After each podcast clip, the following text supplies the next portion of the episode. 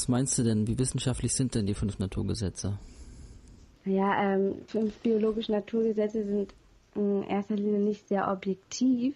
Also sie, ähm, das ist ja ein wichtiger, wichtiges Kriterium für Wissenschaftlichkeit ist Objektivität. Und ähm, das kann, können die fünf BN auf der Ebene der Psyche halt überhaupt nicht leisten, weil es immer abhängig ist von der ähm, von dem subjektiven Empfinden der Person. Aber dabei reden wir nur vom ersten Naturgesetz. Weil in hm? anderen Naturgesetzen findet die Psyche ja eigentlich gar nicht mehr statt. Ja klar, aber ähm, das ist halt schon, ja, die Ebene der Psyche ist halt nicht gut nachweisbar, aber ähm, halt auf dem auf der Ebene des Organs und im, im Körperebene halt schon. Aber ähm, trotzdem lässt sich ja nicht, also es lässt sich dann nicht hundertprozentig nachprüfen, welche Wahrnehmung dann das SBS gestartet hat. Ja, wir können ja mal die diese ganzen unterschiedlichen Formulierungen vom ersten Naturgesetz durchgehen. Weil das mhm. ist ja ist ja irgendwie Kraut und Rüben, überall steht was anderes. Mhm. Zum Beispiel jetzt so eine ganz uralte Formulierung, die aber immer noch aktuell auch benutzt wird von vielen. Jede Krebs- und Krebsäquivalenterkrankung entsteht mit einem DAS, das heißt einem allerschwersten, hochakut dramatischen und isolativen Konfliktschockerlebnis gleichzeitig bzw. quasi gleichzeitig auf allen drei Ebenen in der Psyche, im Gehirn und am Organ. Mhm. Und eine andere Formulierung, die sagt dann nicht äh, jeder Krebs und so weiter, sondern jedes sinnvolle biologische Sonderprogramm entsteht mit einem DHS, das heißt mit einem aller, allerschwerst akut dramatisch, bla bla bla. Der Rest ist das Gleiche. Schon mal einen mhm. Schritt vorwärts, aber da hast du schon, das ist schon direkt am Anfang das Problem. Du schreibst dahin sinnvolles biologisches Sonderprogramm. Wie, das, wie willst du denn das erstmal definieren? Das ist ja auch nicht wirklich definiert. Ja, genau. Also ein Kriterium für Wissenschaftlichkeit ist auf jeden Fall, dass äh, die Begriffe ordentlich definiert sind. Ja. und es ist halt auch äh, noch nicht äh, gemacht worden. Also über Krebs und Krebsäquivalent brauchen wir nicht reden. Das ist ja, das, das, das, das widerspricht ja den fünf Naturgesetzen von vorne bis hinten. Naja, dieses Krebsäquivalent soll es halt rausretten, ne? Also dass äh, ähm, sozusagen alle Prozesse wie ein Krebs sind, nur halt auf kleinem Niveau. Und das will er, glaube ich, damit sagen. Und ja, aber. Aber ähm, ne? es ist halt ein sehr schwammiger Begriff und nicht sehr definiert und damit ähm, eigentlich schon komplett unwissenschaftlich. also. Er beschwert sich ja gerne drüber, also Hammer, ähm, dass es nicht überprüft wird, dass irgendwie Uni Tübingen angewiesen wurde, es zu überprüfen und die sagen aber, ja, wir können es aber nicht prüfen. Und ja, kann ich nachvollziehen, weil wie willst mhm. du jetzt an dieses erste Naturgesetz zum Beispiel rangehen? Ja, das Problem ist seine Arbeit, also ja, das, äh, das Problem ist, dass seine Arbeit schon alleine nicht wissenschaftlich ist. Weil wenn man äh, eben, wie gesagt, ich habe mal hier so ein paar Kriterien rausgesucht, zum Beispiel, ein, also das erste Kriterium ist Eindeutigkeit, also dass die Begriffe ordentlich definiert werden, wurde nicht gemacht. Ähm, dass es transparent ist, also das heißt, äh, ähm, dass komplett offengelegt wird, wie die Fakten überhaupt erarbeitet wurden, also wie man überhaupt zu diesen Fakten gekommen ist. Das ist auch nicht sehr transparent dargestellt worden. Ähm, Okay, wenn wir jetzt versuchen, äh, für die Wissenschaftlichkeit zu sprechen, äh, könnte man irgendwie, also man könnte ja sagen, das DRS hat er definiert. Da haben wir natürlich das mhm. Problem mit hochakut traumatisch und sowas, das ist natürlich dann wieder komplett subjektiv, das kannst du nicht irgendwie messen. Naja, man kann schon gewisse äh, Stressparameter äh, am Körper messen. Ja, das kann man halt machen. Ja. Also, was weiß ich, die Veränderung des Bluthochdrucks, also Blutdrucks und äh, Körpertemperatur. Aber das reicht im Endeffekt nicht. Da ist also diese Faktoren ja. isolativ, unerwartet.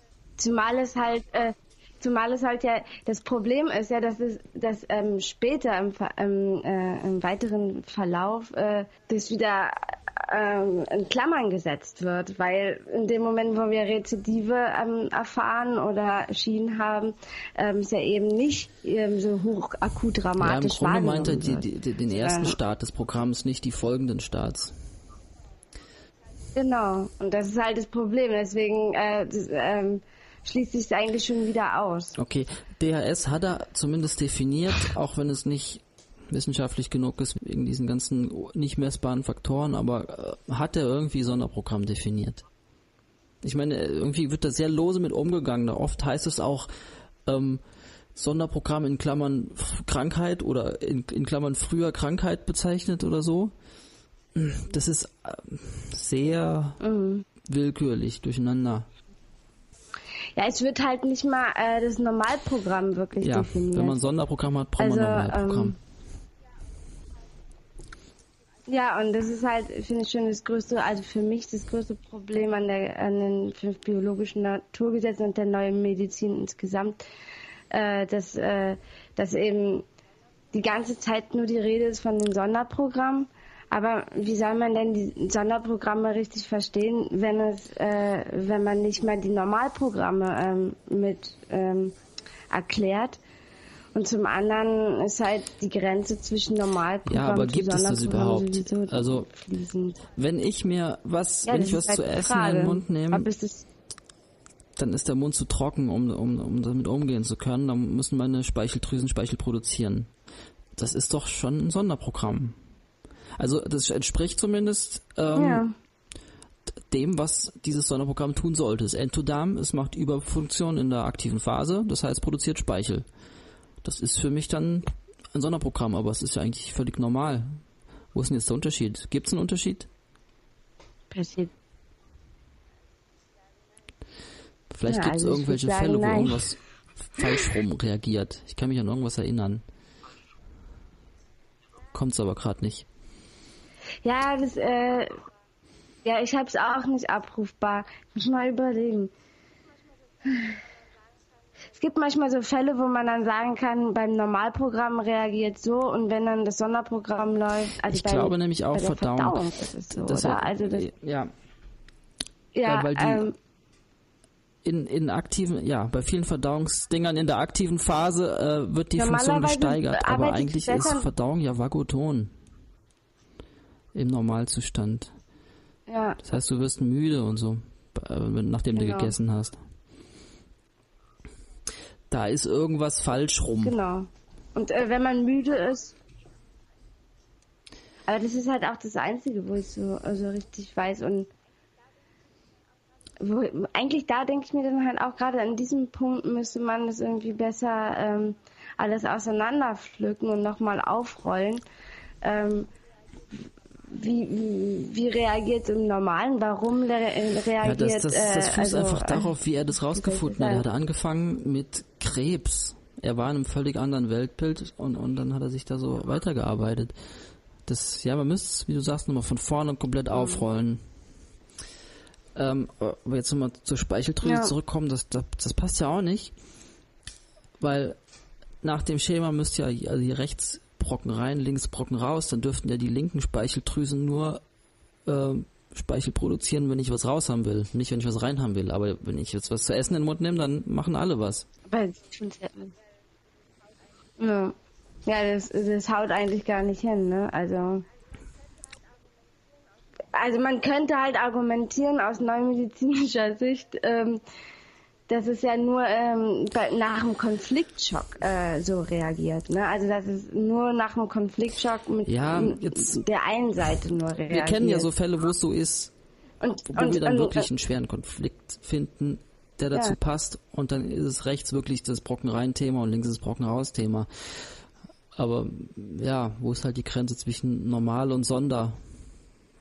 Ja, man, also Wahrscheinlich gibt es noch, äh, also ich denke, dass es noch mehr Kriterien gibt, ähm, ähm, die bedingen, ob es nur zu einer Funktionsänderung kommt oder halt eben auch zu einer Gewebsänderung. Ja, da, puh, ja, schwer zu sagen. ne? Also, ja, ähm, es, also es gibt vielleicht Programme, eben auch nochmal dieser Punkt. Die also, habe ich zum Beispiel seit Jahren laufen, auf niedrigem Niveau, die machen kleine Überfunktionen, aber da ist kein äh, Zellplus. Vielleicht muss es über eine gewisse Schwelle genau. von, von Konfliktaktivität drüber, damit es Plus macht. Aber ja, ähm, wir wissen es nicht. Ja, also zum Beispiel bei mir ist es mit der Nasenschleimhaut so. Das habe ich ziemlich oft. aber überhaupt mit ganz, ganz, ganz geringerer Intensität, dass ich nicht mal wirklich Meinst einen Schnupfen Ento hab. oder Ekto? Oder nur ganz selten. Ein, ein Ekto. Nee, aber Ekto, das machst Also du erst eine PCL-Schnupfen. Ja, aber ich habe ja, ich habe ja manchmal PCL-Symptome, also dass ich niese oder sowas. Oder ganz leicht, gut. dass ich merke, es ist so ein bisschen geschwollen, Ja aber gut, ganz aber in der aktiven Phase, Niveau eben. ja, da wäre die Nase halt dann innen ein bisschen taub und Gewebe würde sich leicht abbauen. Also, hm. Aber es ist die Frage, ob sich das Gewebe wirklich immer abbaut. Das, Ja. Also ich weiß es nicht. Also ich, oder ob es nur wirklich, ein, also ob es eben einen Unterschied gibt zwischen, dass es wirklich nur eine Funktionsänderung gibt und ähm, oder ein SBS mit Funktionsänderung und Gewebs. Jetzt hängen wir äh, schon am, am, am zweiten Wort im ersten Naturgesetz fest, die ganze Zeit.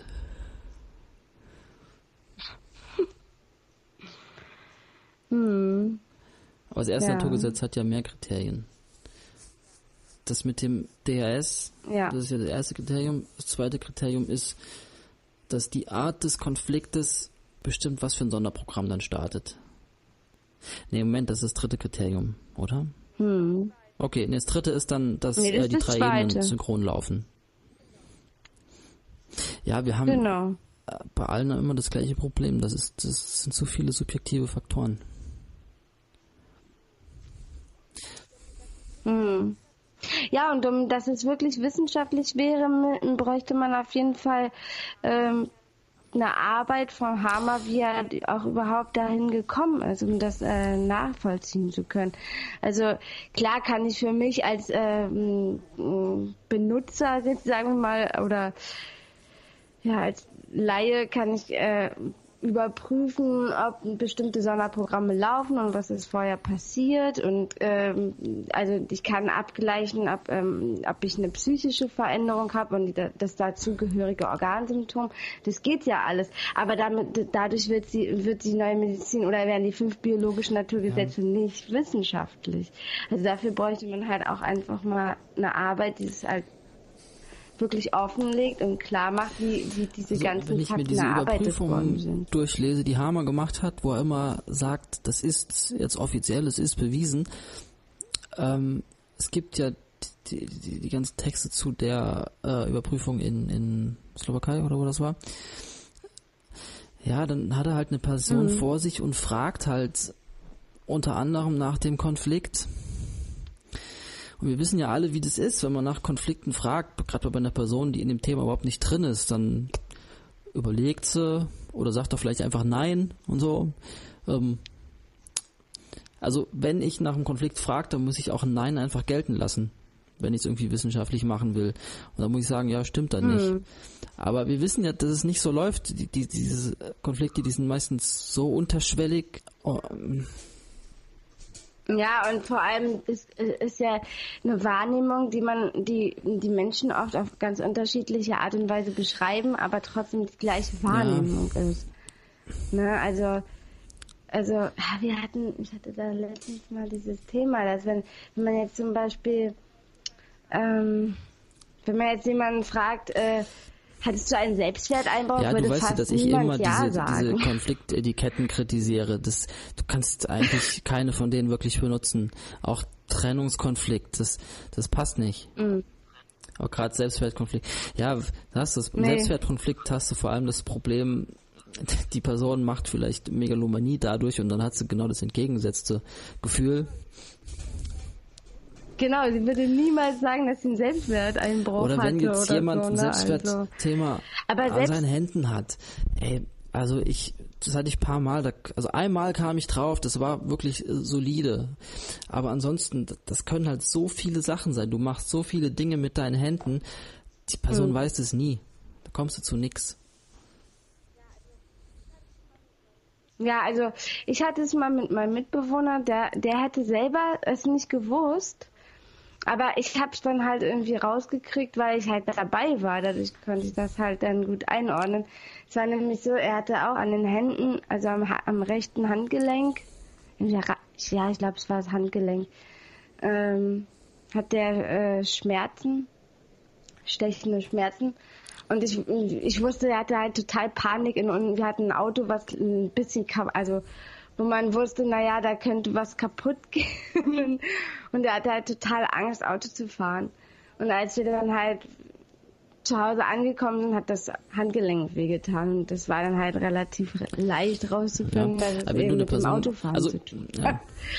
Aber hätte ich ihn gefragt, hättest du ein, hattest du einen Selbstwerteinbruch an den Händen, wäre er niemals drauf gekommen. Das ist sowas Banales. Ja, da siehst du auch, dass Leute da ein bisschen halten, blöd ne? rumfragen, wenn Hamann aber kommt. Ah nee, das hat Marco Pfister erzählt. Wie er da irgendwie rumgefragt hatte und kam nicht drauf. Und da kam Hammer irgendwie dazu und sieht die Person zum ersten Mal und stellte so eine Frage so genau auf den Punkt und die Person fängt direkt an zu heulen und hat voll ins Schwarze getroffen. Da brauchst du natürlich endlos viel Erfahrung im Thema mhm. auch. Und wenn du jetzt aber der Uni Tübingen die fünf Naturgesetze schickst und sagst, hier überprüft das mal, ja, wie denn? Die kennen sich ja gar nicht aus, haben null Erfahrung. Mhm. Gut, und selbst wenn jetzt so, mhm. wenn man bei diesen Konflikten so volle Kanne ins Schwarze trifft, so bei der ersten Frage, wäre es dann gut genug?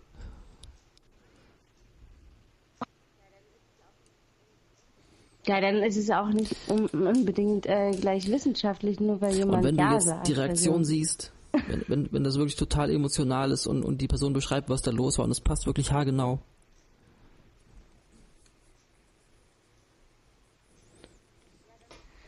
Tja.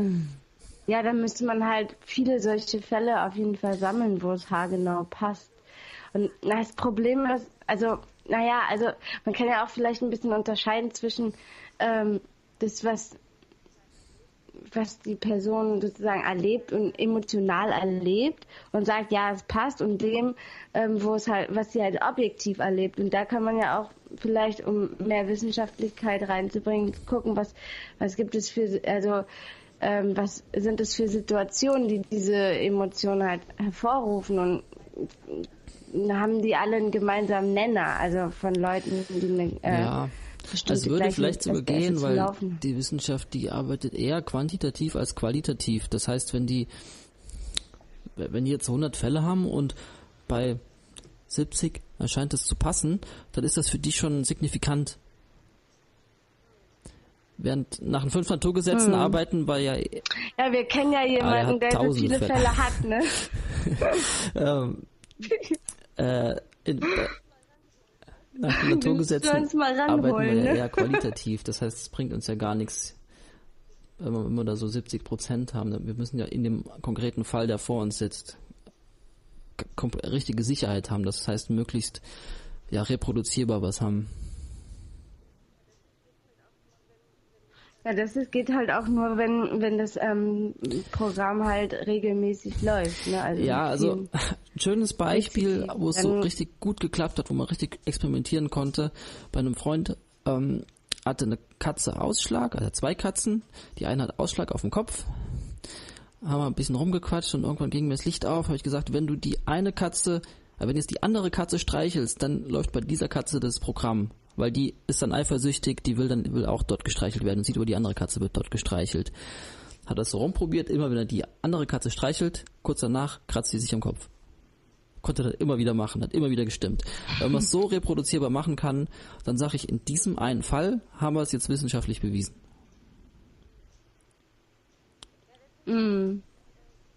Ja, das sind halt auch die, äh, die Fälle, wo, wo man selbst halt dann auch die ja. Sicherheit kriegt, äh, ähm, dass, also, dass die Programme laufen. Das ist natürlich der Punkt. Dass, dass, ja, äh, dem immer was vorangehen muss.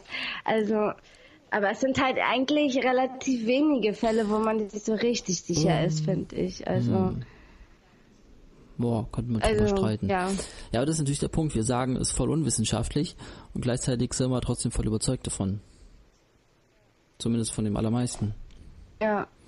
Einfach durch die eigenen Erfahrungen, weil wir selbst mhm. so Dinge so, so ja. ganz klar erleben. So ist natürlich das Problem. Du hast diesen mhm. psychischen Faktor, dieses, ähm, die, die, dieses Subjektive. Du willst es aber in Naturgesetz packen. Ich meine, du kannst ja nicht argumentieren, ja, ist Psyche drin, da kann es kein Naturgesetz sein. Aber es kann ja stimmen, dass das genau so ist. Dann ist nur das Problem, wie hält man das ja, fest? Ja, es lässt sich halt nicht ob ja. objektiv ja. überprüfen, ne? Und, das ist das Problem. Hm. Und gerade, gerade wenn man sich halt in den Bereichen bewegt, wo es eben nicht um Krebse geht und die riesigen Zellveränderungen, sondern die kleinen, kleinen Prozesse, da wird es dann halt eben ähm, Ja. noch viel schwieriger, Ja, äh, die ja, Ebene der Psyche jeden Fall. Also wenn ich jetzt irgendwie eine Witterung mache, weil ich irgendwie an einem Problem arbeite und dann, ah ja, das war's, die Idee, zündende Idee hat und kurz darauf irgendwie ein bisschen verstopfte Nase habe, dann, dann ist es halt ja für mich irgendwie ein klarer Zusammenhang, aber für jemanden, der da nicht in dem Thema Ja, drin ist, also ich laufe durch den Supermarkt, ich hergeholt. suche da ewig eine Sache. Ich finde sie nicht und dann sage ich, ach komm, scheiß drauf. Und dann äh, halbe Minute später niese ich oder noch kürzer danach. Also für mich klar, ich habe jetzt diesen Witterungskonflikt gehabt, konnte es nicht Mhm. finden, habe es abgebrochen. In dem Moment ist das Konflikt gelöst. Ja, aber wie du sagst, für andere klingt das dann seltsam. Ja, zumal wenn man dann halt andere Erklärmodelle wählt, ne? Also nicht so, also in der neuen, Medi- also in der germanischen Heilkunde ist es ja äh, noch viel wahlloser. Äh, zum Beispiel. Ein Erklärmodell. Ach so, zum Beispiel Stinke, mit dem ja, die haben ja den Stinkekonflikt, Stinkekonflikt. Ach ja, Und da ist ja auch ähm, das Niesen immer die Ja. Epikrise. Wo ich halt auch denke, da sollen sie sich mal nochmal die Hautgeschichten angucken. Die, wie heißt das? Die, die, die, die Hautschemen. Äußeres Hautschema macht in Sympathikotonie Taubheit. Also auch in der Epikrise. Wenn die, in der Sympathikotonie, äh, die Nase in der Sympathikotonie taub ist in der Epikrise, dann kann sie dann nicht niesen. Äh, Passt nicht. Ja, ich, ich, da- also ich denke halt immer, dass es so ein bisschen diese Sensibilitätsänderung ist von Taubheit auf Jo. sensibel. Also wenn es dann so plötzlich umschaltet, dass dann halt eigentlich Also der Nieser der kommt meiner Meinung nach irgendwie Wieso? zu spät, um sagen zu können, es wäre die PCLA, weil dann müsste es ja direkt nach dem Konflikt kommen. Äh, Da vergeht immer irgendwie eine halbe Minute oder sowas. Ich Also, würde eher ja, sagen, das ne? ist äh, der Übergang von Ja, das in PCLB. Aber wir wissen Ja, es nicht, vielleicht ist es auch kann's auch PCLA. Ja, da kommen wir zum zweiten Naturgesetz, die Phasen. Wie brauchbar ist das denn? Tja, ja, das ist halt, äh, ist halt das Problem, dass man diesen reinen äh, zweiphasigen Verlauf einfach fast nie vorfindet. Also man kann den eigentlich gar nicht so leicht Okay, also, aber warte mal, das. Naturgesetz ähm, hat ja gar nicht den, den Phasenverlauf zum Inhalt. Das Naturgesetz sagt ja nur, es gibt zwei Phasen. Mit, mit der Anmerkung, äh, falls es zur Konfliktlösung Ja. kommt. Das heißt, wenn es keine Lösung gibt, dann gibt es halt nur die erste Phase. Aber das Naturgesetz sagt eigentlich nur, es gibt zwei Phasen. Das sagt nichts von PCLA, EPI, PCLB und so. Ich, ich habe da jetzt keine Beschwerde. Ja. Ich würde mitgehen, ja, jedes Programm hat auf jeden Fall zwei Phasen. Ähm, aber wenn du jetzt das der Uni gibst, Ja, es hat, wenn du es der Uni gibst und die soll das jetzt überprüfen, Ja, wie fängt denn die da jetzt an?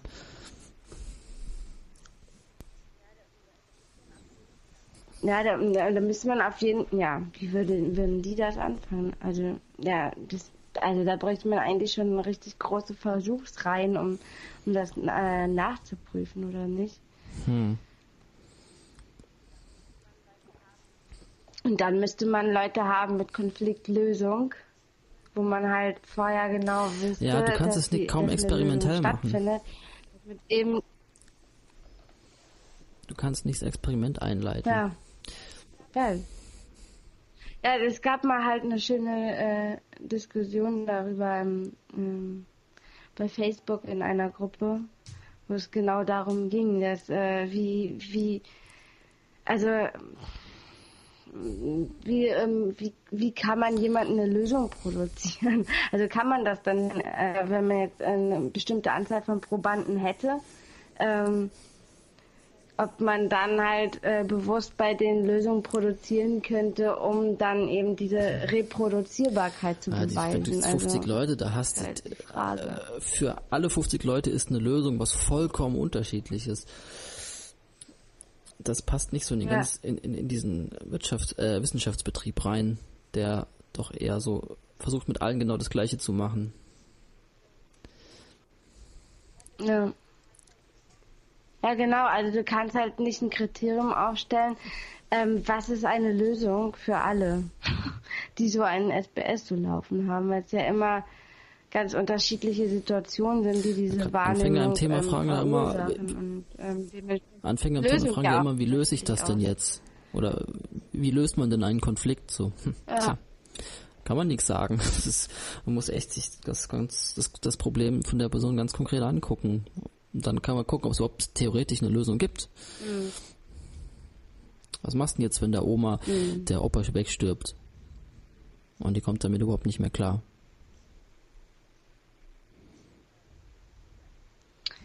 Ja, Hund anschaffen. Mhm. Aber es hilft ja auch hm. nicht bei jedem. Ne? Also, Gut, kannst dir halt also ich finde es halt auch selbst, wenn man wenn man die Thematik kennt. Also ich rede da selber auf, rum und frage mich, was. Also es gibt ja dann auch von Therapeuten oft diese Frage, ja, was brauchst du, damit du dich irgendwie sicher fühlst oder sonst irgendwas. Meistens, wenn ich diese Frage gestellt bekomme und selbst wenn ich sogar weiß, was gerade läuft, weiß ich trotzdem nicht unbedingt, was ich gerade brauchen würde. Also das weiß ich meistens immer, wenn ich es dann schon wenn ich es dann bekommen habe und so, so, ah ja, hat ja eigentlich nur diese Sache gebraucht und dann war alles gut. Also es ist halt schwer vorauszusagen, also für einen selbst auch schon schwer herauszufinden, was Gut, man eigentlich Man könnte jetzt bei jeder Symptomatik ich. irgendwie mal angucken, was gibt es da eigentlich für Symptomatiken und dann erkennen, ja, da gibt es diesen Sympathikoton und diesen Vakutonzustand. Hm. Ja, den, den, der ist in der Schulmedizin ja naja, genau also jetzt also ja bei der Nasenschleimhaut, wie willst du da jetzt, Schon. was kennen denn die an, äh, als Sympathikotonzustand? Meine, den nimmst du ja auch nicht wahr. Das ist die Phase, wo deine Nase halt in tauber ist als sonst. Merkst du nicht. Das wird ähm. niemals irgendein Arzt festgehalten haben. Hm. Weil die meisten aktiven Symptome bemerkst du ja gar nicht. Aber es ist ja bekannt, dass, ähm, dass, ähm, dass es unterschiedliche ähm, Symptome ähm, allgemein auch all, also also es ist schon in der Schulmedizin bekannt, dass die verschiedenen Organe ähm, Sym Sympathikotone mhm. Symptome mhm, machen und Vagotone.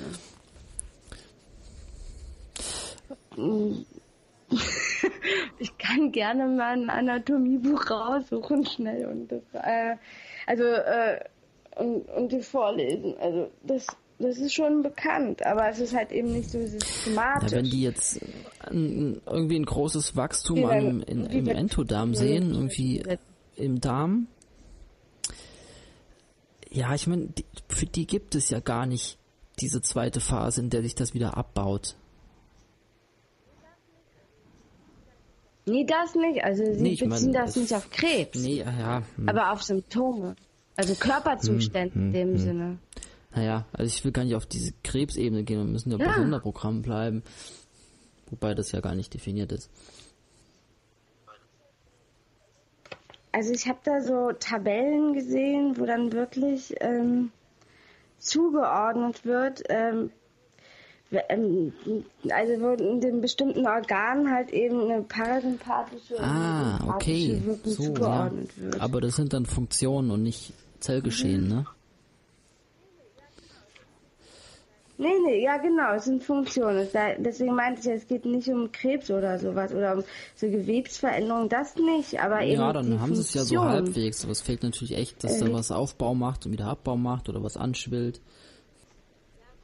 Nee, das nicht. Ja, auf jeden Fall. Ich meine, das ist ja bekannt, äh, dass äh, der Sympathikus und der Parasympathikus eben eine Wirkung haben, also auch in ja. der Medizin. Und dass sie unterschiedliche Aufgaben haben. Also wenn man das dann manchmal so liest, dann merkt man, also merkt man halt auf jeden Fall, dann könnte man schon denken, dass die neue Medizin vorgegriffen worden ist, aber also sie ziehen halt nicht die gleichen Schlüsse. Also Hamer redet ja auch davon. Und eben sagt, also diese Gewebsveränderungen, die werden dem halt ja, eben einfach ja. nicht zugeordnet. Wäre halt wichtig, Zell plus, Zell minus, Schwellung und so drin zu haben. Aber Hamer redet ja davon, die wüssten ja Bescheid von kalten Krankheiten ja. und heißen Krankheiten und das nutzt er ja da als Argumentation für. Ja, genau, das äh, ich habe das genau. noch nie gehört bei denen. Kennst du das? Mhm. Ich habe das auch schon gehört. Also kalt, also es sind, also, ja, also, mh, mm, ja, wo man halt kein Fieber hat zum Beispiel. Aber klar, ja, heutzutage wird es ja, glaube ich, nicht mehr so benutzt, aber es wurde, glaube ich, früher benutzt.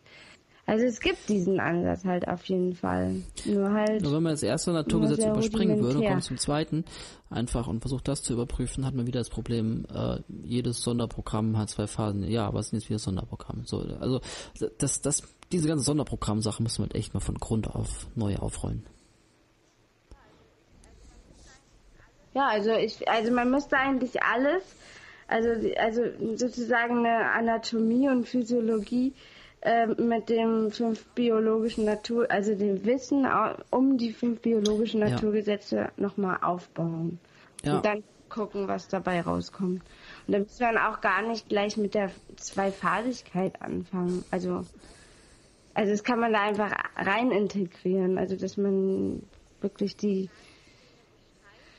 Organsysteme beschreibt und dann ähm, das schon mit integriert. Wie reagieren sie wann, wann, also was haben sie für eine Funktion und aus der Funktion, äh, wie reagieren sie in welchen ja, Situationen. das Ganze noch mit dem entsprechenden worauf. Hirnareal und so. Ja, genau. Also ich glaube auch erst, wenn man, wenn man, wenn man das so aufbaut, ähm, kann man es, also es ist, es ist auf jeden Fall erstmal seriöser und zum anderen äh, nachprüfbarer.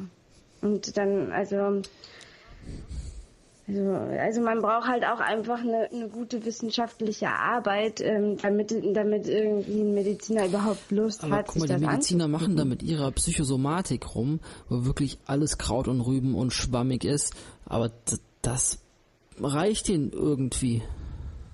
Also es gibt wohl, es gibt wohl aber auch schon verschiedene ähm, Theorien zur Psychosomatik, also verschiedene Ansätze. Also nicht alle, also nicht alle Psychosomatik, also es gibt nicht nur eine Theorie zur Psychosomatik.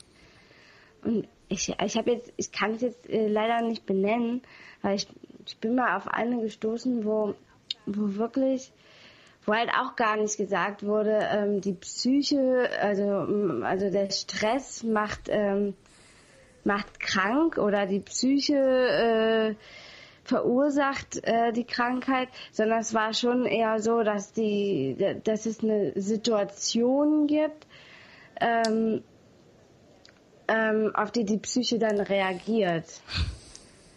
Ne, und das, das, äh, also das, also eigentlich theoretisch muss man, also würde, würde nach so, so einer Definition äh, die neue Medizin dann schon unter die Psychosomatik Gut, dass wir wissen, dass fallen. die Psyche es nicht also. auslöst, aber ja. Ja, genau. Also es gibt ja eben, es gibt schon aber auch. Bei ähm, denen ist natürlich eher willkürlich. Dann hast du, wenn, wenn ein Symptom, ich meine, die haben immer für jedes Symptom zig Erklärungsansätze, was es jetzt sein kann. Dann nehmen sie das Erstbeste und fragen, ob das passt. Und wenn das nicht ist, dann schreiben sie halt das Zweite auf. Oder so, oder fragen dann halt, hatten sie Stress? Ach ja, dann war es halt Stress. Und es ist halt, da kann alles und nichts mhm. sein. Ja, das ist so wie bei mir mit den ähm, Milchdrüsen, also mit, mit der Milchproduktion. Ne? Also in dem Moment, als, äh, als, äh, also als, ähm, als ich nach Hause gekommen bin aus dem Krankenhaus, ähm, habe ich keine Milch mehr gehabt. Und dann hieß es auch gleich so, naja, es ist der Stress. Und dann dachte ich so, naja, ist ja eigentlich ein bisschen unlogisch, weil ich hatte ja gerade äh, den schlimmsten Stress überhaupt und da hatte ich Milch. Also es kann ja dann nicht allgemein der Stress sein, der das auslöst, sondern also es, es muss dann schon ein spezifischer Stress sein, ja, ich weiß gar nicht, ob die in der, in der Psychosomatik überhaupt unterschiedliche halt Stressarten kennen. Also das Weltbild ist ja eher so, dass du Stress hast und dann geht so wahl, wahllos, willkürlich irgendwas kaputt. Ja, ne? Wobei die Naturgesetze natürlich aus einer ganz anderen Richtung mm. kommen, wo alles äh, ja sinnvoll gestaltet wird, um dich zu, zu retten. Als Überlebensprogramm oder so. Ja, ist natürlich ein mm. ganz, ganz anderes Weltbild. Naja, also es wird halt schon eher immer so, die, in der, also in der Psychosomatik wird halt schon eher so ähm, dargestellt, dass, dass es ja irgendwie so ein Fehler ist. Ne? Also man, man, man und man muss also auch immer so ein bisschen mit so einem Vorwurf an die Person, ne? Also dass die Person ja, jetzt zum Beispiel da bei Nackenschmerzen so, besonders ja, gut, Aber ich glaube sowas, das sind mehr so die, die ESO-Alternativen, ne? Mit solchen Sprüchen, wo dann irgendwelche Wortspiele dann immer ja. den Konflikt ergeben. Das ist, ah, das ist aber nicht aus der Psychosomatik dann. Ja. Hm. Oder hat jemand Verstopfung und heißt ja, er ist geizig und so. Äh, nein. Ja, genau. Oder irgendwie die äh, Knie äh, äh zählen zur Demut oder ja, sowas. Ja, nee. ja, da kannst du dir alles. Häng mit Demut Kannst du dir alles zurechtbiegen, wie du es gerade brauchst. Ja, passt immer irgendwie, ne? Ähm, also das zweite mhm. Naturgesetz, wenn man jetzt mal Sonderprogrammbegriffe ausklammert, ja, könnte man gelten lassen, oder? Also das kann man auf jeden Fall besser nachprüfen, denke ich mal. Also ja. so, nur wenn wir dann zum dritten kommen. Als dritte sagt das Neuhirngewebe in der aktiven Phase Zell minus machen und in der gelösten Phase Zell plus und Althirngewebe in der aktiven Phase Zell plus und in der gelösten Phase Zell minus.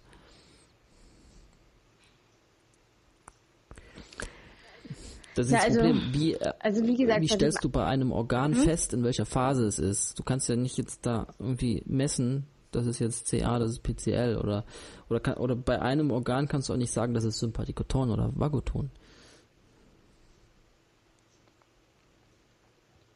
Ja, du kannst schon anhand, äh, ähm, naja, schon gucken, ob, ähm, weiß ich Du nicht, kannst den ähm, Gesamtorganismus messen, aber wie, wie so bei Gluton ja, genau. oder Vagotons ist, aber das bringt dir ja nichts. Du musst ja das einzelne Organ messen, um das, ja, weil, um weil das Naturgesetz zu beweisen. Hm. Also theoretisch müsste man ja schon bei manchen Organen das äh, beobachten können. Irgendwie, mh, mm, und ja gut, aber jetzt mit den schulmedizinischen also, Tabellen, wo sie nur irgendwelche Funktionen da stehen haben, bringt dir halt nichts, weil hier geht es wirklich jetzt um, um Zellaufbau, Zellabbau. Oder Schwellung.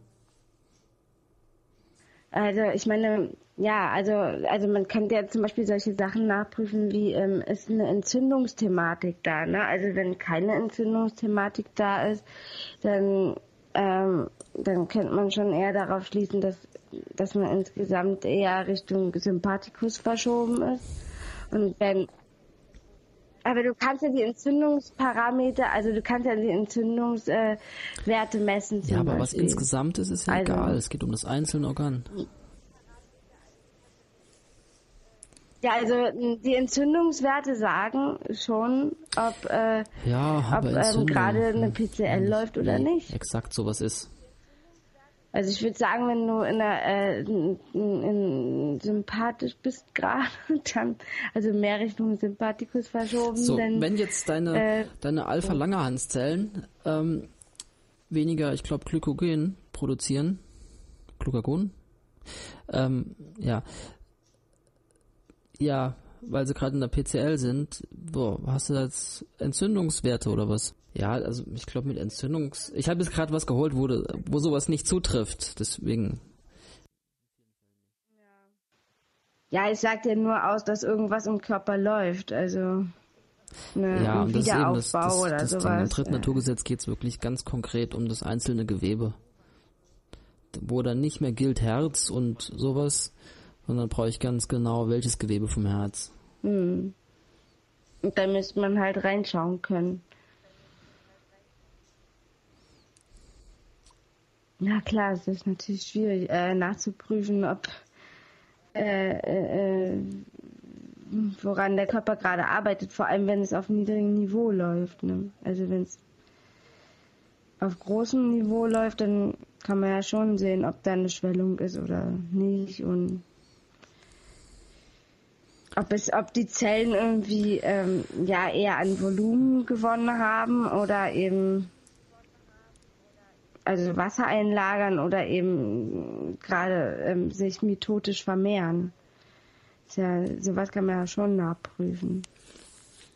Da könnte man schon sagen, okay, in, im ja. Althirn äh, ist, hier liegt ein mitotisches Zellwachstum vor, also es ist eine Vermehrung von Zellen, eine quantitative Vermehrung von Zellen und ähm, wenn man dann die gleiche Person beobachtet und sieht sie, okay, sie ist jetzt im PCL und macht Schwellung, ähm, dann könnte man vielleicht schon nachweisen, dass, dass dann eben die gleiche Anzahl von Zellen eben eine Wassereinlagerung macht. Also Volumenveränderung. Okay, du könntest sagen, das eine Gewebe hat erst dies ja, gemacht genau. und dann hat es das gemacht. Und so kommst du dann auf die Phasen. Ja. Ja, das ist dann halt, wie gesagt, was ich halt am Anfang gesagt habe, durch die Rezidive, ja, das ist halt alles den, total verschleiert. Den schönen Ablauf vom SPS, wie wir es in der Grafik darstellen, gibt's ja praktisch gar nicht. Oder sehr selten. Mhm. Genau, es ist ja eigentlich ja, nur ein fiktiver jetzt, wenn wir Zustand. kommen, dann wird es ja immer schwammiger. Das ist, finde ich, vor allem mit den, also das vierte sagt ja, welche Mikroben in welchem Gewebe aktiv sind.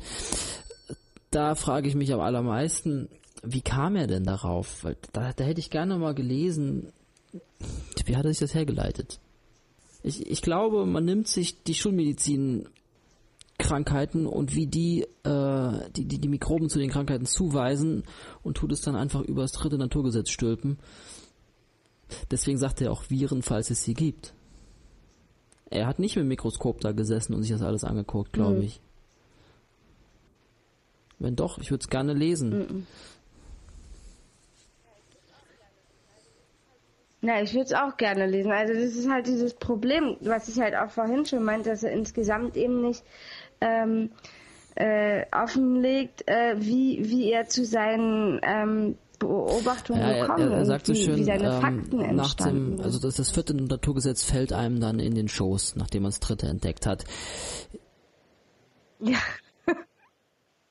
Aber also ich würde das, also ehrlich gesagt, würde ich das zum Beispiel das äh, nicht als Naturgesetz bezeichnen. Äh, warum nicht? Weil also wenn es immer so ist, dass diese Bakterien nur äh, Mikroben nur in diesem Gewebe in der PCL aktiv sind, ohne Ausnahmen.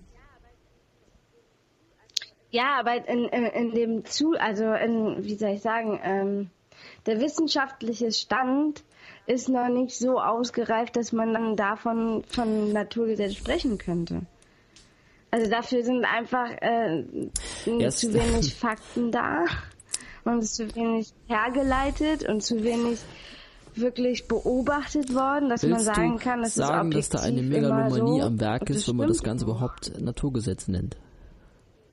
Ja, also weil in anderen Bereichen, Eben. die nennen das dann irgendwie Sätze. Also da hast du die, die Sätze der Thermodynamik oder sowas. Ja, Bitte? Postulate, Theoreme. Ne? Das sind dann Postulate ja. oder Theoreme. Oder der Energieerhaltungssatz, solche Dinge. Die haben halt Sätze. Und ja, bei ihm ist immer alles so ein bisschen, mhm. immer alles ein bisschen größer, als es ist. Also es, es ist Absolut, mit wenig Demut ja. dahingestellt, sondern nicht, das ist das Naturgesetz, das ist die großartigste Entdeckung der Menschheit. Mhm. Bei Freund und Feind. Ja, man könnte es demütiger als, als Hypothese in den Raum stellen. Es würde besser ankommen.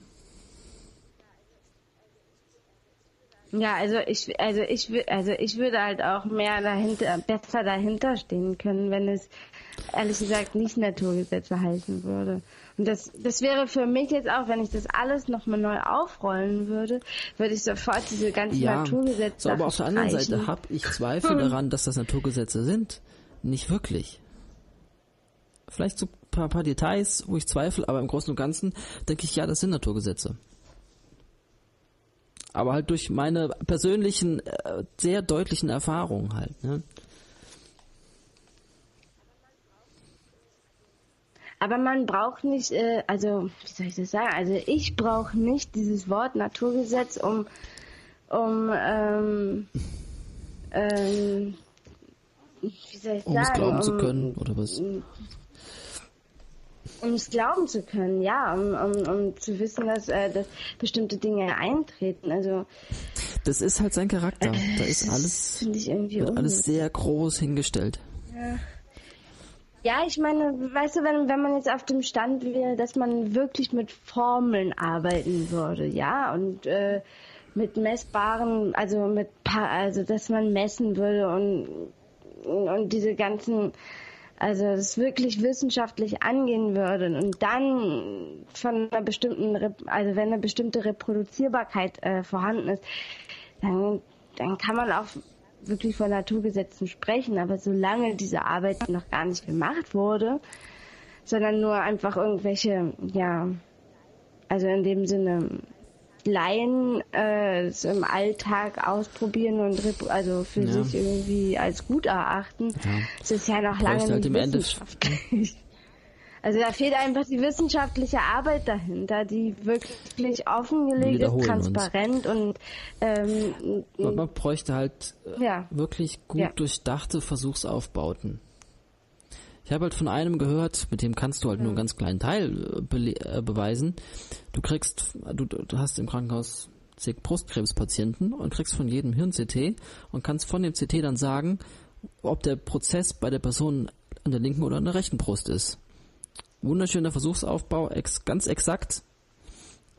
Aber das hat nur so ganz kleinen Teil belegt. Mhm. Aber ich glaube, man kann auch immer nur so ganz kleine Teile belegen. Man kann nicht einfach sagen, das hier erklärt jetzt einfach alles.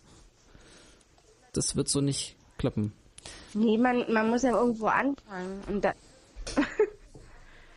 und, und ich, ich denke halt auch, wenn man es, ähm, wenn man jetzt anfangen würde, es wissenschaftlich auseinanderzunehmen und ähm, Versuchsaufbauten zu machen, dann dann entwickelt sich das und dann werden auch bestimmt einige äh, ja, Aussagen widerlegt werden. Also ich glaube, äh, das ist halt auch immer so ein komisches Ding, dass nur weil ein großer Teil stimmt, heißt ja nicht, dass ja, die gut, ganze... Man muss halt unterscheiden also zwischen Naturgesetzen und also zwischen tausend Regeln und, und sowas, was er noch hat. Hier zum Beispiel Regel. mit der Händigkeit und so. Oder einzelne Konfliktinhalte und so. Das, das sind ja alles das ist alles so Beiwerk, aber das sind nicht die Naturgesetze. Die Naturgesetze sind schon mhm. sehr knapp und, und streng formuliert, wobei es trotzdem natürlich schwammig genug ist noch. Mhm. Naja gut, also das fünfte ja, das, das sagt er sogar ist selbst. Gar keinen Fall das ist halt die Quintessenz und so. Es, es, es klingt schön, ja, es ja, rundet alles schön nicht? ab und so. Aber du kannst natürlich nicht ein Naturgesetz dahinstellen und sagen, es ist eigentlich gar kein Naturgesetz. Und, ne. Ja, das macht ja. es halt dann auch wieder noch unwissenschaftlicher, wenn man dann selber schon sagt, mein fünftes Naturgesetz ist gar kein Naturgesetz. Ich würde dem fünften Naturgesetz nicht widersprechen. Ich finde den Satz absolut genial formuliert.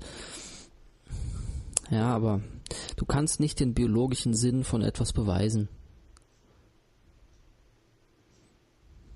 Hm. Ich kann jetzt sagen, warum sich äh, deine, ja. warum deine Nase dann innen taub wird, wenn du gerade was am Suchen bist, damit du da mehr Dreck einatmen kannst und der Dreck dich in dem Moment nicht stört und so weiter. Aber da hast du überhaupt keinen Ansatz, das irgendwie zu beweisen. Es, es ist einfach, du hörst es und denkst dir, ja, das macht total Sinn. Und wenn du das Erlebnis dazu noch hast, wenn, wenn du selbst erlebst, mhm. du hast ein bestimmtes Erlebnis und dann passiert ein bestimmtes Symptom und das passt alles voll zusammen und ist voll logisch, sagst du, yo. Und bist davon überzeugt, aber kannst es halt trotzdem nicht wissenschaftlich be be beweisen. Hm. Ja, zumal ich mir auch vorstellen kann, dass es dann auch vom biologischen Code abhängt, ähm, ab, welchen Sinn das Ganze dann hat. Ne? Also, dass es von Lebewesen zu Lebewesen um. auch ähm. nochmal anders ist. Ja, und wie gesagt, also du kannst auch eben den, wie du sagst, also es muss ja auch irgendwie eine Objektivität haben oder also in dem biologischen Sinn nee. kannst du auch ja, gut, nicht er sagt ja selbst, dass keins ist, da muss man ja jetzt also. nicht darum kritisieren. Aber was du gerade gesagt ja. hast, finde ich spannend. Es ja. gibt so, so kleine Insekten, die haben so, so ein kleines Katapult auf dem Rücken, mit dem sie so Säure auf Gegner sch schießen können. So, die haben ja ganz andere äh, Organe, die können völlig andere Sonderprogramme noch machen müssen. Das wäre total spannend, was, was denn ihre, aus was für, für Geweben das Säurekatapult da besteht und was das für Programme macht. und was für Situationen. Hm. In was für Situation es das tut und in was äh, für Situation es es lässt sein. Also wenn der Organismus auch entscheidet, dass jetzt diese Reaktion Wahrscheinlich, wenn zu viele Gegner da sind und man nicht genug Säure hat, ähm, dann wird irgendwie entodermal mehr Säure produziert oder so. Ich weiß nicht mal, wie das Vieh heißt, ich habe es nur mal gesehen. Mhm. Ja, ich meine auch, äh, für einen Hund ist ja auch das Riechen nochmal anders Och, als für einen gar Mensch. Nicht. Ich finde, wir reagieren genauso. Wir machen in total unsinnigen Situationen dieses Witterungsprogramm und, und tun scheinbar da versuchen, was zu erschnüffeln. Ich kann mir ja schon vorstellen, dass es ein Hund öfter hat. Also. Äh, weiß nicht. Also ich sehe jetzt bei so den ganzen Säugetieren und so, sehe ich jetzt keine großen Unterschiede. Vielleicht bei einem Wal oder so, keine Ahnung. Aber ich meine, der hat. Hm. Naja, es ist, der Unterschied ist ja auch, in welch, welcher Programm, also wo der Fokus liegt. Beim Hund liegt ja viel mehr der Fokus auf dem Riechen als beim Menschen, also der eher so visuell äh, unterwegs ist. Also klar reagiert der Mensch auch ja, aber mit wir der Nase. ja permanent völlig unsinnigerweise. Ich suche mit den Augen, ich suche nicht mit der Nase, ja. aber trotzdem reagiert dieses, dieses Nasenprogramm. Mhm. Oder wenn ich irgendwas nicht raffe, wenn, wenn ich irgendwas also versuche äh, äh, zu machen und ich krieg's nicht hin und dann plötzlich geht's und dann wird auch genießt. Ich arbeite mit Programmierern zusammen und das ist, mhm. ist, immer wieder das Gleiche. Die, die, wenn, wenn sie niesen, brauchst du nur fragen, weil sie gerade wieder dafür ein Problem gelöst haben, was immer. Und, und du kannst an einem Computerproblem mm. nichts erschnüffeln. Wir, wir machen extrem viel mit der Nase. Ja. Ja, ist irgendwie, also aber da, da frage ich mich dann halt auch, es, es heißt ja immer so entwicklungsgeschichtlich äh, verstehbar. Äh, aber manchmal denke ich, äh, ähm, dass es nicht nur entwicklungsgeschichtlich verstehbar sein muss, sondern dass es halt, also wie, es, es gibt ja eigentlich diese, diese Anschauung, dass ähm, dass äh, wir jetzt in einer künstlichen Welt leben und eigentlich die Sonderprogramme keinen Sinn mehr machen. Wir bräuchten die eigentlich nicht mehr, weil die äh, laufen ja. sozusagen sinnlos einfach mit.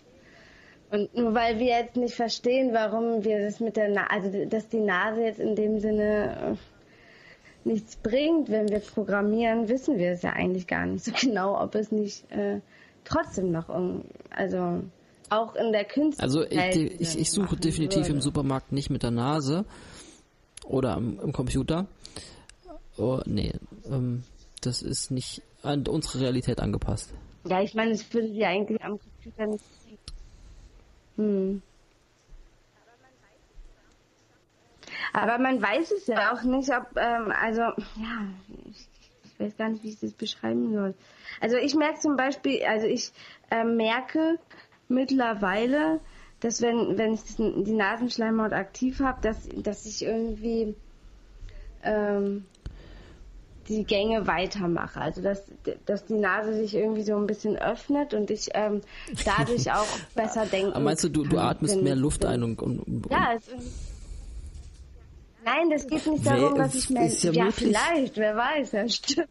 Nein, keine Ahnung, aber irgendwie, also wenn ich dann ähm, sehr aufmerksam bin, dann ähm, dann merke ich auch direkt, dass die ja, Nasenlöcher Respekt, dass du das schon bemerkst. Ich habe meine Aktivphase noch nie bemerkt. Ich merke es immer erst danach. Ja, also da äh, habe ich schon, also ich habe das halt auch bei, bei meinem Baby gesehen, wenn die dann halt ähm, äh, irgendwie die Brust sucht oder versucht, an der Brust zu trinken, was sie dann nicht hinkriegt, äh, dann sind die Nasenlöcher auch mhm. direkt Ja, würde vielleicht sogar Sinn machen. Und sie macht auch halt Nasenschleimhaut. Also direkt danach hatte sie dann halt auch immer sie in die PC gekommen. Guck mal, da hast du doch jetzt in dem Beispiel Nasen. die Zweiphasigkeit nachgewiesen. Ja. Ja, also, also ich weiß halt nicht, wie man ja, müssen wir dann, also wie man das dann halt gut messen kann. Das ist ja, dann halt auch ja. ähm, objektiv. Es werden noch viele Einwände haben an der Stelle. Äh, ja, ne, ja, ich meine ja, wenn man es halt ganz streng, äh, streng ähm, reproduzieren will. Also ich selbst habe es ja, ja dann deswegen, äh, wer sich mit dem Thema wirklich gesagt, befasst also, und, und so Sachen beobachtet, der ist ja dann auch überzeugt, aber es gibt doch Leute, die sind von irgendeinem esoterischen ja. Hokuspokus überzeugt, der nachweislich Quatsch ist. Weil sie selbst tolle Erfahrungen machen, mhm. aber es ist dann meistens mehr so horoskopartig. Ne? Mhm. Ja, manchmal hilft es ja auch, wenn man dann halt eben überzeugt ist, dass es vorbei ist und dann halt deshalb keine Rezidive mehr macht. Also zum Beispiel bei den Lokalrezidiven, wenn man halt sich kaputt, also im Neumese, wenn man sich kaputt fühlt an einer Stelle und dann, dann halt eine tolle Erklärung hat und, und denkt, ja, das ist alles super, dann, dann, dann, dann scheint es ja irgendwie zu stimmen, was die ja. Person gesagt hat, weil ja. jetzt ist es ja vorbei. Irgendwie. Dann ist sie auch super überzeugt. Genau wie wir. Ähm, kennst du, also Hammer äh, argumentiert ja immer, dass, ja, das ist ja, dass, dass seine Entdeckung ja anerkannt ist, wegen dem, was dieser Herr Merrick irgendwann mal gesagt hat. 82, kennst du das? Du musst mehr Hammerbriefe lesen, sagt er jedes. Mal. Ähm, ne, Merrick, irgendein Jude, damit hat er es ja immer, äh, sagt die beiden ersten Grundsätze von Hamers Arbeit, nämlich die psychosomatische eiserne Regel des Krebs, Hamers erstes Gesetz, und das Prinzip der Umkehrung der Pathogenese in Salutogenese, Hamers zweites Gesetz, gelten in der heutigen Ganzheitsmedizin als anerkannt. Das holt er dann immer raus und sagt, hier, guck doch, es ist anerkannt. Mhm. Ja, Teile davon dann, ne? Ja, also zu, zu dem Zeitpunkt gab es halt nur die zwei, 82, ne? Ne, mein Problem damit ist ja. nur, dass dieser Herr Merrick offensichtlich überhaupt gar nicht verstanden hat, worum es geht. Er bezeichnet das erste Gesetz als die hm. psychosomatische Eisenregel des Krebs. Stimmt ja von vorne bis hinten nicht. Da kannst du ja jedes Wort hm. kannst ja ankreuzen. Und hm. Ja, das ist halt auch das Problem, dass die Leute, die ähm, überprüfen, halt wirklich im ja, Thema drin und sein wir müssen. kennen beide so viele Leute, die seit Jahren im Thema drin sind und wirklich sehr, sehr wenig Ahnung haben und obwohl sie sich irgendwie sehr viel Mühe geben. Ähm, mm. Das ist nicht so einfach. Das ist immer so dieses Gerede von wegen, das kann ja jeder in drei mm. Tagen verstehen. Oder in drei Tagen überprüfen. Ja, so sagt er ja auch, jeder kann es in drei Tagen mhm. überprüfen. Boah, ne.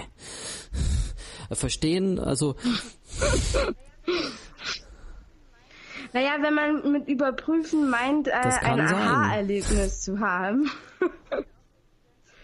Aber deswegen ist ja auch nicht die ganze neue Medizin dann überprüft, nur wenn man ein Aha-Erlebnis hat und äh, bemerkt, dass äh, eine bestimmte Situation, eine bestimmte Veränderung das kann ähm, ja sein wie in den Gehirn und Organ verursacht. Oder wo die Leute so angefangen werden mit einem ja, tollen Erlebnis, weil ja. Sekten ja meistens so, so ein, ein Zentrum der großen Wahrheit haben und drumherum ist halt viel Käse. Ja, deswegen ist ja auch die neue Medizin als Sekte äh, bekannt. Hm. Also wird ja als Sekte äh, bezeichnet. Äh, auch, auch, also ich würde die Strukturen schon als sektenartig bezeichnen. Also dem Guru wird mhm. da nach dem Mund geredet und alles geglaubt. Also ich finde, da sind schon große Teile dieser Szene sehr sektenartig. Ja klar, natürlich. Ähm, ja, finde ich auch. Nur ist es halt ja nicht in dem Sinne äh, eine geschlossene Organisation, ähm, mit einem bestimmten Haus, wo man hingeht und ähm, Mitgliedsbeiträge ja, zahlen können wir anders besprechen, inwiefern das alles eine Sekte nicht ist. mal weg kann. Ja, eben. Kann man auch nochmal. Ja.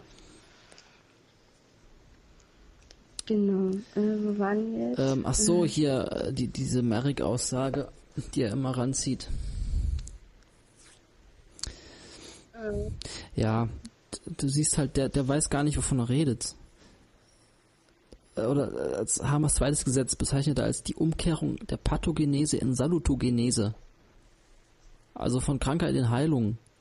So, mm, nee, es ist, es handelt nicht von der Umkehrung und es geht auch nicht um Krankheit, es geht nicht um Heilung. Es ist eine, das ist eine CA-Phase und eine PCL-Phase. Es ist halt echt was anderes. Ja, man muss halt wahrscheinlich äh, auch äh, dann halt trennen, was äh, was wir daraus machen. Also was, äh, wenn man nur die fünf BN, also fünf biologische Naturgesetze nimmt, ähm, was man da rausliest und was dann halt die verschiedenen Strömungen aus diesem ähm, ähm, Modell halt herauslesen und interpretieren. Also das ist ja dann auch nochmal ganz unterschiedlich.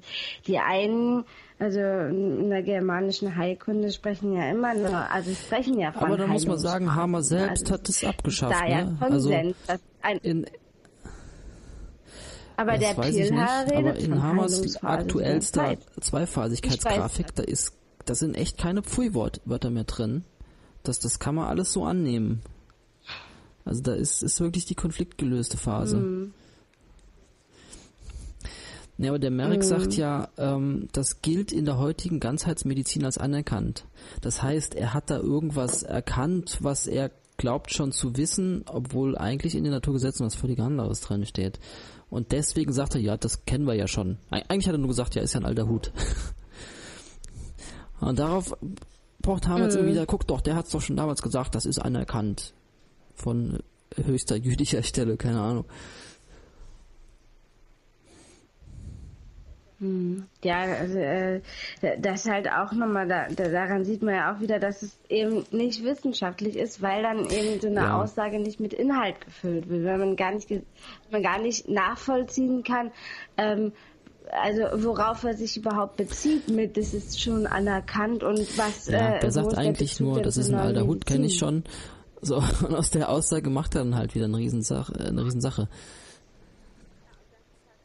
Ja.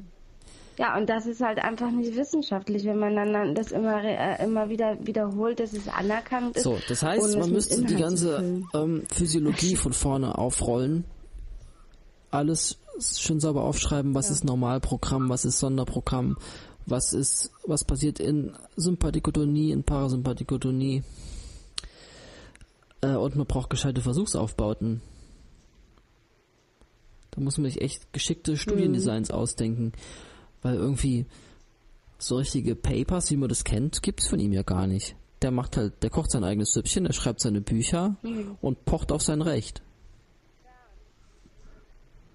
Ja, und, und, und dann die Fallbeispiele werden ja halt auch alle so geschrieben, dass dass man gar nicht nachvollziehen kann, ob es, wie es sei eigentlich stattgefunden hat, wirklich, und was er dann daraus gemacht hat.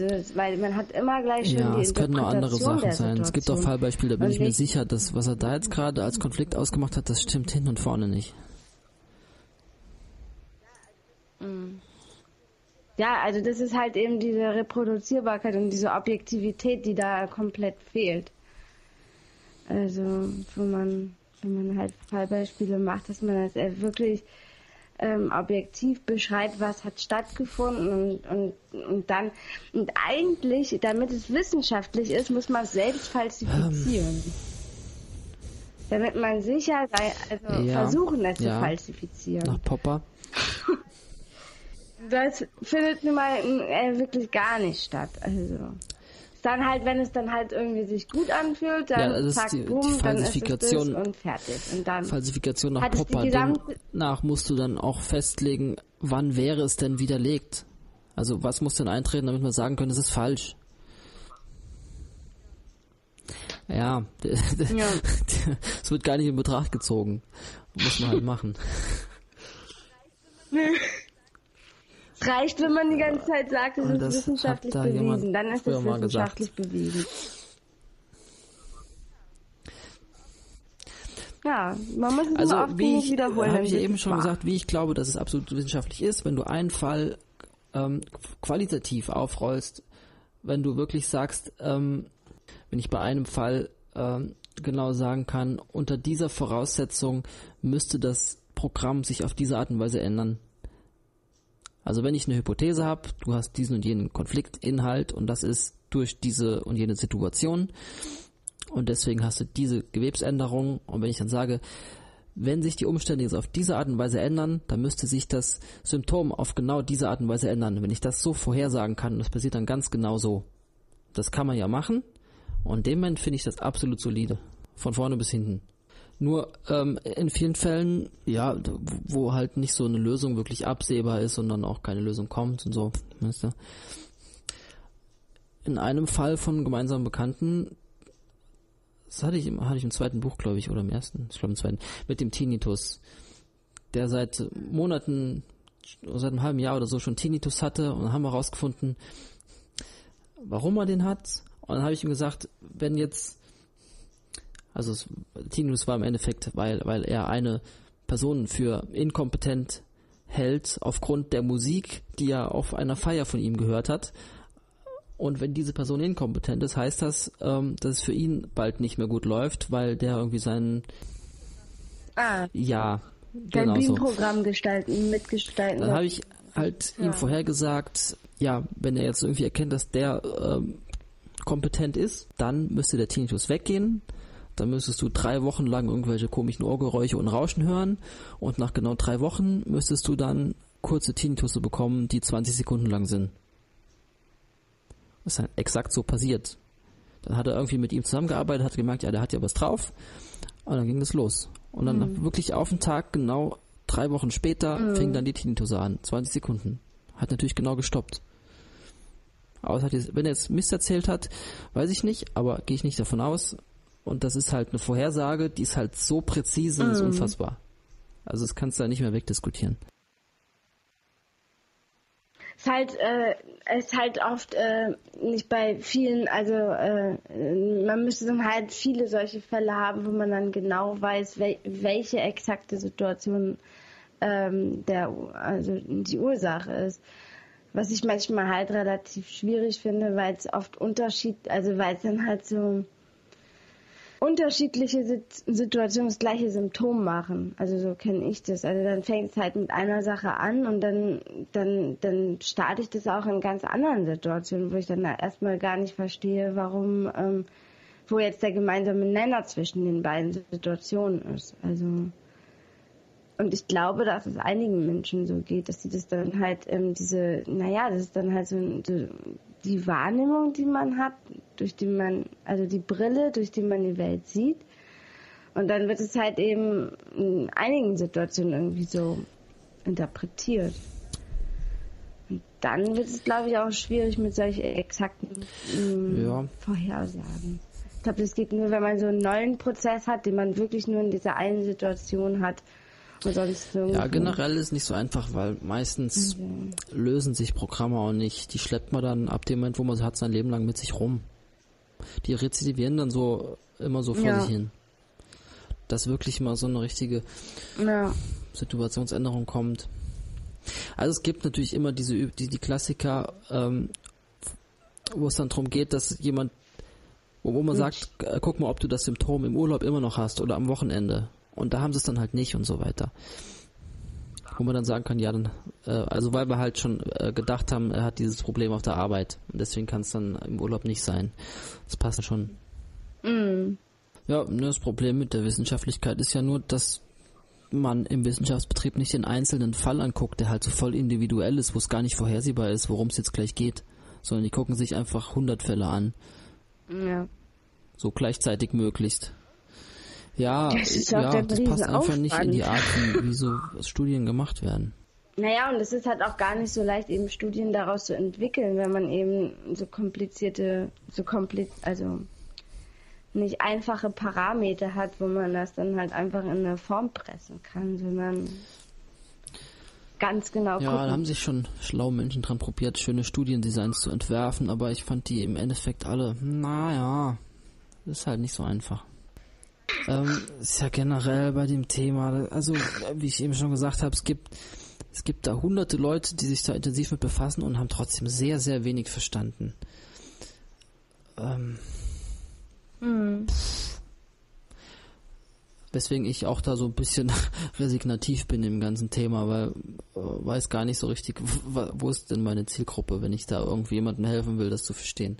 Mhm. Ja, also ich glaube, so mit dem korrekten Erlernen. Ja, die, eine die Gruppe, die kannst du komplett knicken. Gruppe, die nur dafür dient, dass man jemanden beim Lernen jetzt hört, wer in meine Facebook-Gruppe kommt und fragt, ey, ich habe hier Diagnose so und so, was ist denn der Konflikt? Fliegt dem hohen Bogen wieder raus. Nee, natürlich nicht, aber äh, dafür ist es echt nicht da, das bringt nichts. Ja, es ist nicht dafür da, aber es gibt nur ganz, äh, also eigentlich würde dann demnach nur dreimal im Jahr oder so eigentlich jemand Ja, ich hätte gerne Ruhe in der Gruppe. Ja, nur du siehst, da sind Leute, die haben ein Problem und wollen schon eine Lösung dafür haben. Aber so dieses, dass jemand so, so begeistert ist vom Thema einfach wie wir, ja, ist sehr, sehr selten. Also ich bin begeistert davon ohne konkreten Anlass. Mhm. Echt? Ja. Also gut, ich hatte den Anlass, dass ich so generell einfach ja diese diese ganze Krankheitspanik halt mitgemacht habe. Also du hörst halt in Medien ständig äh, hier neuer Virus, da neuer Virus und das macht Krebs und das macht Krebs und das macht Krebs und das macht Herzinfarkt und so weiter und da bist du einfach, einfach in so einem Dauerzustand von so, oh, jederzeit könnte irgendwie was Schlimmes mit mir passieren. Mhm. Und dann habe ich das alles gehört und dann, dann, dann, ja, das war eine Befreiung. Mhm. Aber viele, die sind befreit und lassen es dann liegen, aber mich hat darüber hinaus einfach noch total interessiert. Ich finde einfach die ganzen Zusammenhänge faszinierend. Mhm. Ja, bei mir war es eigentlich schon, glaube ich, ein konkreter Anlass, aber also nicht insofern, dass ich halt irgendwie mein ganzes Leben lang damit beschäftigt war, in den U-Bahnen oder sonst irgendwo die Menschen zu beobachten. Und, ähm, und, äh, und dann halt eben, also manchmal habe ich so Sachen halt mitgekriegt, also so Sachen halt, so billige Sachen wie, dass, dass ich am Gesicht erkennen konnte, welche Droge derjenige nimmt zum Beispiel. Mhm. Mäßig, ja. Sowas. Und da habe ich mir dann halt auch ganz oft gedacht, Mensch, ey, bei dem einen Menschen sehen die Falten so aus und bei dem anderen sehen die so aus und der hat die Tränen, die Augenringe eher so grau und tief liegen, der andere hat da so ein Bellungssäckchen und und ich habe mich dann halt immer gefragt, oh, man müsste doch, man müsste doch da irgendwie mehr so eine Aussage, also was hat der Mensch erlebt, dass er so aussieht, wie er aussieht. Also das fand ich dann halt immer sehr spannend. Also, ja, gerade wenn man in die Konstellation reinkommt. Ja, man super. kann schon sehen, dann, ob jemand dann, mehr auf Testosteron fährt oder Östrogen oder sowas. Ne? Also. Ja, ist auch interessant zu beobachten, wenn der Schulterwinkel und wie maskulin, feminin und so. Mhm. Das kannst du immer gut alles sehen. Ähm, ja, da kannst du das Leben der Person anhand ihrer Konstellation komplett rekonstruieren, wenn du so eine Minute lang siehst. Ja, darüber müsste man mehr schreiben. Das, dann, das ist halt so schade, ne? Da in dem Moment, wo es dann halt immer nur um Krankheiten geht, ähm, ist dann halt das Interesse eben nicht dafür da, wann, wann was sich in welchem Lebensalter irgendwie entwickelt und deshalb ähm, den Körper auf die und die Weise formt zum Beispiel. Ne? Das ist natürlich, ja, ist natürlich die Frage, muss man das wissen? Oh, keine Ahnung. Kann man es nicht einfach Forscher, leben? Als Forscher ist es doch ein ja, ich finde ja auch total faszinierend, klar. Ja, ich meine, wenn man dann überlegt, ob es Sinn macht, sowas zu wissen, dann ist ziemlich viel halt eigentlich hinfällig. Ja, um glücklich zu sein, braucht man das jetzt nicht. Also. Nee. Musst du essen und bumsen. ja, Fortpflanzung. Hm. Ja. Ja, also das war schon irgendwie so, das war dann so, als ich davon gehört habe, äh, da hatte ich dann halt wirklich die Vision, sagen wir mal, nein, also die Idee, dass, dass ich jetzt endlich dann mehr halt exakt zuordnen kann von dem, was ich bei den Leuten dann in der U-Bahn halt so beobachtet habe, zum Beispiel. Oder eben ja. Die Prozesse, die äh, geweblich nicht so ähm, ausfallend sind, äh, zu verstehen. Also so viele Menschen haben Schmerzen und es wird einfach überhaupt nichts gefunden. Also es bei, in, also bei Hammer ist ja immer nur die Rede von den Krebsen, wo was gefunden wird. Aber ich kenne so viele Menschen, da wird einfach nichts gefunden. Und die sind so froh, wenn sie dann endlich mal eine Diagnose haben, auch wenn es eine schreckliche ist. Einfach nur, mhm. weil sie wissen, okay, das habe ich. Und okay. das, äh, und, ähm, das finde ich einfach auch ein großes Versprechen durch die 5BN, dass man eben auch kleine Prozesse einfach nachverfolgen kann. Ja, ja die kleinen Dinger finde ich das Faszinierendste. Ja.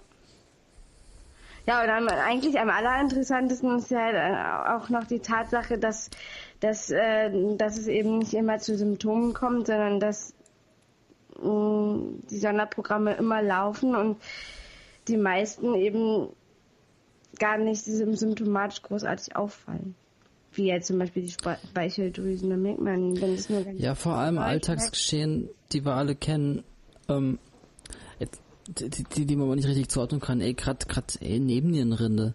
Ja. Ey, wenn, wenn jemand auf was keine Lust hat und plötzlich fängt er an zu gähnen und wird müde und oh, bin nicht müde und hab keine Lust mehr. Ja, klar. Das Programm stoppt dich einfach, damit du das jetzt nicht tust, worauf du keinen Bock hast. Mhm. Und du kannst einfach, du kannst einer Person von außen so viele Programme erkennen. Ja, das, und das an, bemerkt man Verhaltensweisen ja auch, äh, an Haut und Haaren. Ja. ja. Das, äh, und dass man die Nebennierenrinde so negativ bemerkt, dann müsste ja schon sehr hoch laufen und sehr oft. Ja, das ist ja nur für den Moment. Deswegen ja. irgendwie kommt und sich beschwert. Jetzt, jetzt habe ich nachträglich etwas aus der Schulzeit bei mir verstanden. Da gab es einen Raum in der Schule, da hatte ich die allertraumatischsten Dinge meiner Schulzeit erlebt wegen so einer fürchterlichen Lehrerin, die, oh, ähm, und dann Jahre später, ich hatte mit der schon gar nichts mehr zu tun, da hatten wir einmal in der Woche immer äh, eine Stunde in diesem Raum. In diesem Raum war ich so müde. Ich, ich konnte kaum die Augen aufhalten. Mhm. Ich war dann irgendwie auf Schiene, weil dieser Raum war noch mit dieser Schreckensperson verknüpft, die mich vor der Klasse so quasi vorgeführt hat. Mhm. Ja. Ja, das finde find ich auch ein spannendes Programm. Äh, ich habe das immer ähm, beim Vorlesen für meine Tochter gestartet. Also eigentlich lese ich total gerne vor, aber dieses äh, ständige die gleichen Geschichten vorlesen müssen, ah, ja. so richtig gezwungen wird und eigentlich gar nicht mehr will und dann äh, wirklich jedes Mal, wenn ich dann ange egal was ich angefangen habe zu lesen, bin ich sofort müde geworden. Das passt jetzt perfekt zu dem anderen Thema, was ich hier stehen habe, aber das wollte ich nicht in dem Podcast machen. Mhm. Und hast du noch was da stehen irgendwo? Ja, das Einzige, was ich halt noch irgendwie äh, halt immer gedacht habe, ist, ähm, dass man wirklich diese Naturgesetze äh, streicht.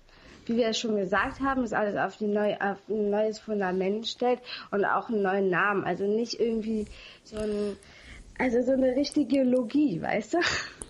Ja, dann bist du ja ein schlimmer Dieb und Umbenenner. Ja, ich weiß. Aber damit es halt irgendwie, dass es wirklich mal irgendwie ein Name ist, der die Sache beschreibt und nicht irgendwie jetzt zum Beispiel auch wie bei MetaHealth, das ist ja nicht, das ist ja eher dann so ein Therapiekonzept, was da dahinter steht und nicht ja. die Sache an sich beschreibt.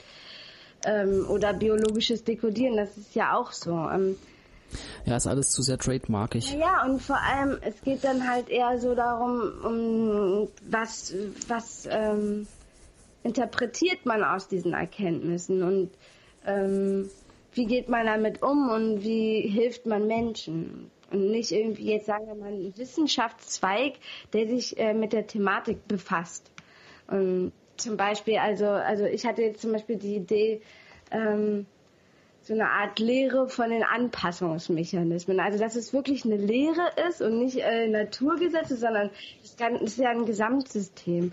Und ähm, dass man eben ja diese Lehre, wo es wirklich um die Physiologie und was machen die Gewebe in welcher Phase wann und warum. Ja, ey, eigentlich ist es hm? nur Physiologie, nur halt genau. nochmal von vorne. Und dann kann es auch einen ordentlichen Namen haben, wenn man das nämlich, weil es nicht, äh, nicht nur Physiologie ist, sondern Physiologie im Hinblick auf äh, die Anpassungsmechanismen. Es ist ja mehr als. Ja, immer wenn es einen Namen hat, dann wird es halt so ein bisschen hm? sektenmäßig oder so ähnlich. Es, also ich, Physiologie hat auch keinen Namen. Das ja, heißt halt einfach Physiologie. Ja, ne? Und mehr ist es ja auch nicht. Also wie jetzt zum Beispiel Endokrinologie ist die Lehre von den Hormonen. Endokrinologie auch, ja, gehört alles dazu. Aber eigentlich muss das ja in diese offiziellen Dinge reinfließen. Ja klar, man kann es entweder in die offiziellen Dinge reinfließen oder man hat einfach, wie, in, wie es verschiedene Disziplinen in der Schulmedizin gibt, äh, ist das halt einfach nochmal eine weitere Disziplin. Ja, aber dann hast du ja Disziplinen, die sich völlig widersprechen. Du musst ja die andere Disziplin nochmal komplett neu durchdenken mit den fünf Naturgesetzen im Hinterkopf. Wenn du jetzt was Neues aufbaust, hm, dann steht das immer so abseits davon rum. Ja, klar, theoretisch könnte man, könnte man dann halt sehen, ob es dann was Neues geworden ist oder ob es wirklich das Alte ist im neuen Gewand.